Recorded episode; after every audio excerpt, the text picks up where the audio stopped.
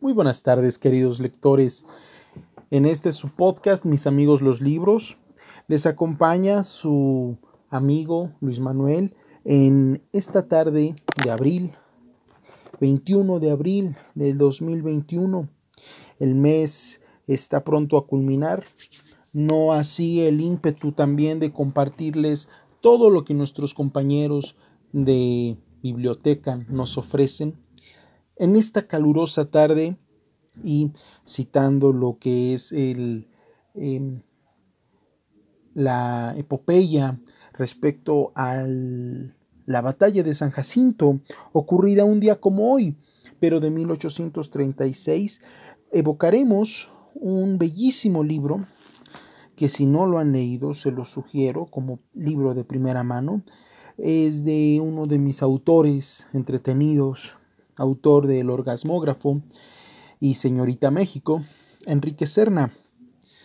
Él y su seductor de la patria nos contagian cómo fue la fisionomía, no solamente el contagio de este hombre tan célebre y contradictorio en la historia nacional, hablando del general Antonio López de Santana.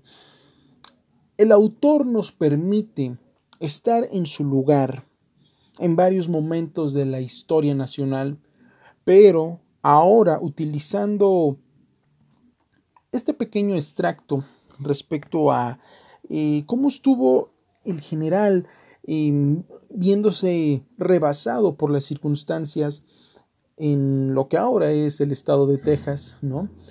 Es algo para mí bellísimo en poderles eh, compartir, ¿no? No sin antes hacer un pequeño eh, entretiempo histórico, ya que pues con la batalla de San Jacinto del 21 de abril de 1836 culmina lo que es la tarea del ejército de operaciones que tenía mm, eh, nuestros generales en poder tener apaciguada a esa eh, provincia mexicana que pertenecía al estado de Coahuila y que de una manera, em, pues, de cierta forma predecible, estaba destinada tarde o temprano a dejar de ser nuestra. Ya existía desde 1834 avisos alarmantes sobre la eh, desigualdad de población en americana y mexicana y sobre todo también la eh, inevocable eh, situación que los mexicanos tenían en desventajas frente a lo que fue la doctrina Monroe en el lejano año de 1836.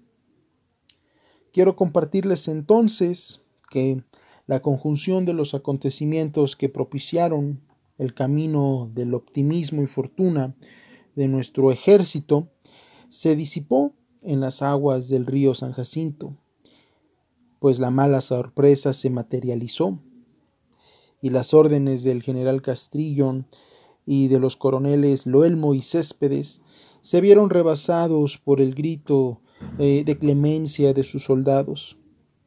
Se abandonó entonces al pabellón tricolor, convirtiéndose en trofeo del enemigo que aún en nuestro, que aún en nuestro presente se conserva en el Museo Bullock de Historia del Estado de Texas. Es interesante poner en énfasis que tras las victorias de Coleto y del Álamo, vaya, el ejército mexicano se encontraba sobrepasado en el éxtasis de terminar una operación domiciliaria que por desfortuna, ¿no? Se tomó el atrevimiento de pecar de confianza. Y bueno, el acontecimiento ya está. Para los americanos este día se consagra como uno de los más importantes, pues abre la puerta a lo que nueve años después sería la guerra contra, contra nosotros y dándoles como resultado eh, la ganancia de grandes tierras prácticamente es la mitad de nuestro, eh, de nuestro país, todo el sur todo el sur, 12 estados de la Unión Americana que pasaron a ser de ellos. En fin, para, para amenizar esto, les comparto la lectura que, repito, es del seductor de la patria, dándole así la voz a nuestro querido general don Antonio, López de Santana. Animado por el favorable reacción que percibo en mis hombres, cuyos semblantes se iluminan con la llegada de los refuerzos, concedo un descanso a todo el ejército, juzgando el momento propicio para reponer fuerzas. Houston ocupa una posición muy desventajosa, y el incremento de nuestras tropas seguramente le impondrá temor. Por si las moscas, ordeno montar una guardia al general Castrillon y me acuesto a la sombra de un encino. La verdad, a mí también me hacía falta una siesta. No he pegado el ojo desde que cruzamos el paso de Thompson. En mi sueño, planeo el futuro venturoso de las tierras que hemos reconquistado. Para mí, no pido ninguna recompensa material. Dirá, diré ante el Congreso, pero considero de elemental justicia recompensar con amplias extensiones de terreno a los jefes, oficiales y tropa que han participado en la campaña. Ovación de pie. La medida se aprueba por aclamación. Miles de mexicanos bien nacidos fincan su residencia en Texas y prosperan rápidamente gracias a la fertilidad del suelo. Por cada templo deslavado que los protestantes han erigido a su triste Dios, levantan imponentes catedrales con cúpulas que arañan el cielo y labran en sus fachadas una vegetación de piedra. El puebluchón de Béjar cobra tanta animación como la feria de San Agustín de las Cuevas. Hay palenque, mesas para jugar albures, plazas de toros y una hermosa alameda, donde la gente de razón sale a pasear en los días de fiesta, mientras los indios truenan cohetes y beben pulque. Los norteamericanos tendrán prohibido el acceso a la provincia. Si alguno se atreve a mancillar nuestro suelo, le dispensaremos el mismo trato que ellos daban a los negros. Solo venderemos tierras a los extranjeros, a razón de un peso fuerte por cada fanega.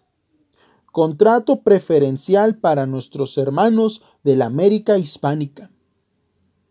Yo mismo dirijo a trasmano la oficina encargada de fraccionar los terrenos y obtengo comisiones fabulosas por allanar los trámites. Mi capital y mi prestigio crecen al parejo. Bajo mi, bajo mi tutela, el país prospera con rapidez y se eleva por encima de, los de las grandes potencias. Los principales diarios de Europa reconocen que México está gobernado por un estadista visionario, tan providente en la paz como temible en la guerra. Nuestro formidable ejército invade Cuba. De ahí sale una expedición hacia la Florida y Luisiana. ¡Fuera, canallas! Entregad la América septentrional a sus legítimos propietarios. Avasallados por mi genio militar, los países de Centroamérica se reincorporan al imperio mexicano. El Napoleón de América recibe en su palacio el tributo de los pueblos conquistados. Diamantes por doña Inés, espolones de oro para los gallos de su excelencia. Se me hace chiquito el mar para echarme un buche de agua. Hasta el rey Luis Felipe y el zar de Rusia vienen a besarme los pies. Por favor, señores, levántense. No merezco tan alto honor. Interrumpe mi sueño el ruido de las armas. Al despertar, veo con sorpresa que el enemigo ha entrado a saco en el campamento. No tengo tiempo de ponerme las botas. Echo mano a mi sable y salgo corriendo, en busca de un caballo, entre el silbido de las balas que me erizan la piel. ¿Qué pasó con los guardias de Castrillón? Tenían órdenes de reportarme el menor movimiento del enemigo. Al pasar frente a su tienda, lo veo agonizar con un abanico de naipes entre los dedos, la cabeza reclinada sobre un guacal improvisado como mesa de juego. Tiene un boquete en la espalda y a su lado reposan los cuerpos de otros dos jugadores. Demasiado tarde para regañarlo. Trato de organizar la defensa, pero no puedo hacerme oír entre la barahunda. Poseídos de espanto, los reclutas viejos se dejan matar a sangre fría, sin hacer uso de sus armas.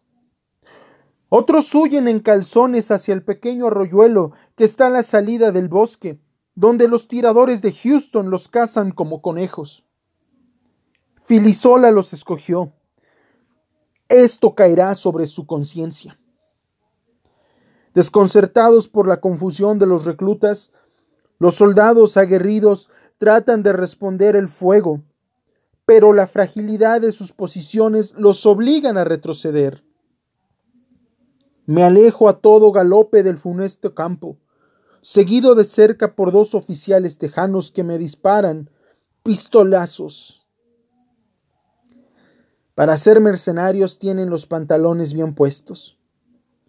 Fue un error subestimarlos. Pelean como si hubieran comido lumbre. Me interno en un tupido bosque. Trepo las ramas de un árbol y doy un fuetazo a mi montura para despistar a los Greys, que pasan de largo siguiendo el rastro del caballo. Oculto en la copa del árbol, espero hasta el anochecer. Y cuando el enemigo deja de patrullar el bosque, reanudo la marcha hacia el sur. Atribulado por el aullido de los lobos, que esta noche se darán un banquete de carne mexicana, camino en la oscuridad con el sable desenvainado, por si alguno se me echa encima. El suelo está lleno de cardos y los pies descalzos me sangran. Hago una pausa para sumergirlos en la corriente de un arroyuelo. En un descuido, todo se fue a la mierda. Pero ¿quién se podía imaginar ese revés del destino?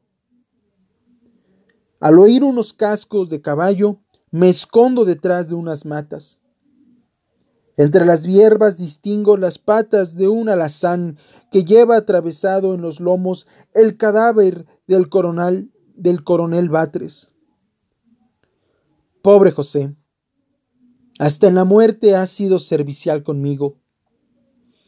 Dejo su cuerpo en la margen del arroyo, tomo sus armas y le quito las botas.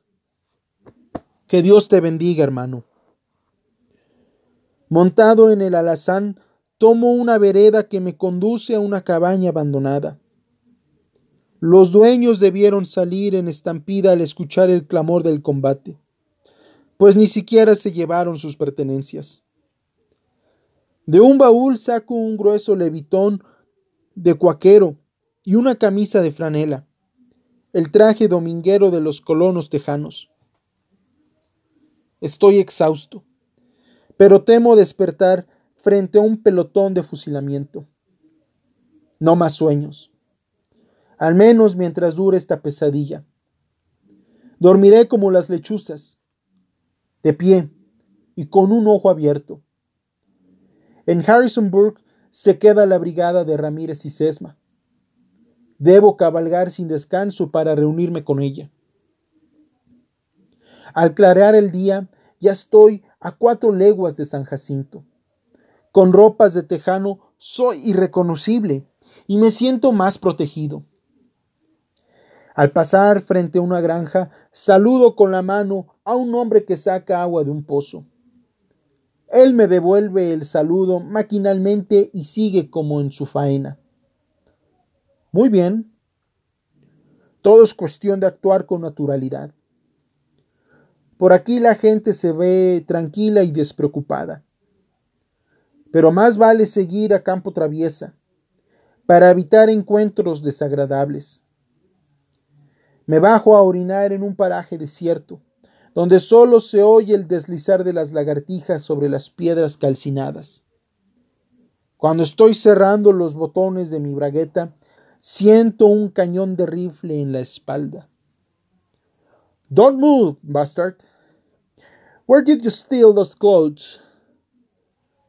No entiendo una palabra de inglés y solo atino a decir que soy gente de paz. Mi respuesta irrita al tejano, que me golpea la quijada con la culata del rifle. Es un gigantón cargado de espaldas, con crines rojizas y dientes podridos. A un grito suyo se acercan otros seis soldados con la misma facha de ampones patibularios. Derribado en el suelo, recibo golpes y escupitajos. El sargento de la patrulla, un batracio de ojos saltones, me pregunta en español si he visto al general Santana. Va adelante, le respondo, arrojando un coágulo de sangre. Sus hombres no se entregan el embuste y quieren acabar conmigo a puntapiés. Pero el sargento los contiene. Acerca su rostro al mío hasta que puedo oler su aliento sepulcral y me advierte que estoy mintiendo. Lo pagaré con la vida. Por si no tuviera suficiente castigo con la golpiza, ordena al grandulón que me ate las manos con una cuerda y me amarra al otro extremo a su silla de montar para llevarme el asado como un pollino. Con el cuerpo descoyuntado de tanto arrastrarme por, por ciénagas, preñales y empinadas cuestas, y las muñecas en carne viva por el roce del mecate, que me quema la piel con cada jalón del caballo, siento agitarse dentro de mí los manes de Cuaupopoca y el espíritu indomable de Hernán Cortés. No soy yo el afrentado, es mi patria la que da con sus huesos en tierra y pierde el resuello por seguir el paso de, los, de la patrulla. El sargento me lleva adrede por terrenos pedregosos, complacido con la sangre que brota de mis rodillas peladas. El sufrimiento físico es tolerable. Por un momento ni siquiera siento el cuerpo. Lo que me duele es la humillación, el ultraje al águila mexicana. Todavía está salvo mi investidura. Solo eso me da fuerza para soportar el martirio. Quizá deba pagar el precio de una muerte vulgar y anónima para vivir eternamente, como símbolo nacional. Unas horas después llegamos al campamento del general Houston. La celebración del triunfo no ha terminado. Dos oficiales borrachos desgarran una bandera de México. Los de mayor graduación bailan con un grupo de mujerzuelas alrededor de un ciego que toca la mandolina. Temo que alguien me reconozca y agacho la cabeza con disimulo. El sargento se detiene en una especie de establo donde están recluidos los prisioneros de guerra. Distingo a lo lejos al coronel Almonte y a mi cuñado Martín Perfecto Cos, pero mantengo la vista clavado en el suelo. Debo mantener incógnito a cualquier precio. Así tendré más posibilidades de salvar el pellejo. Nos detenemos en la puerta del cercado, donde un capitán registra el nombre y el grado de los reclusos. Cuando voy a dar un nombre falso, Ramón Martínez Caro, mi secretario particular, se, asoma por encima de las tablas y comete la estupidez de cuadrarse delante de mí. Cerca de veinte soldados siguen su ejemplo y hasta un imbécil exaltado grita con lágrimas en los ojos, ¡Viva mi general Santana!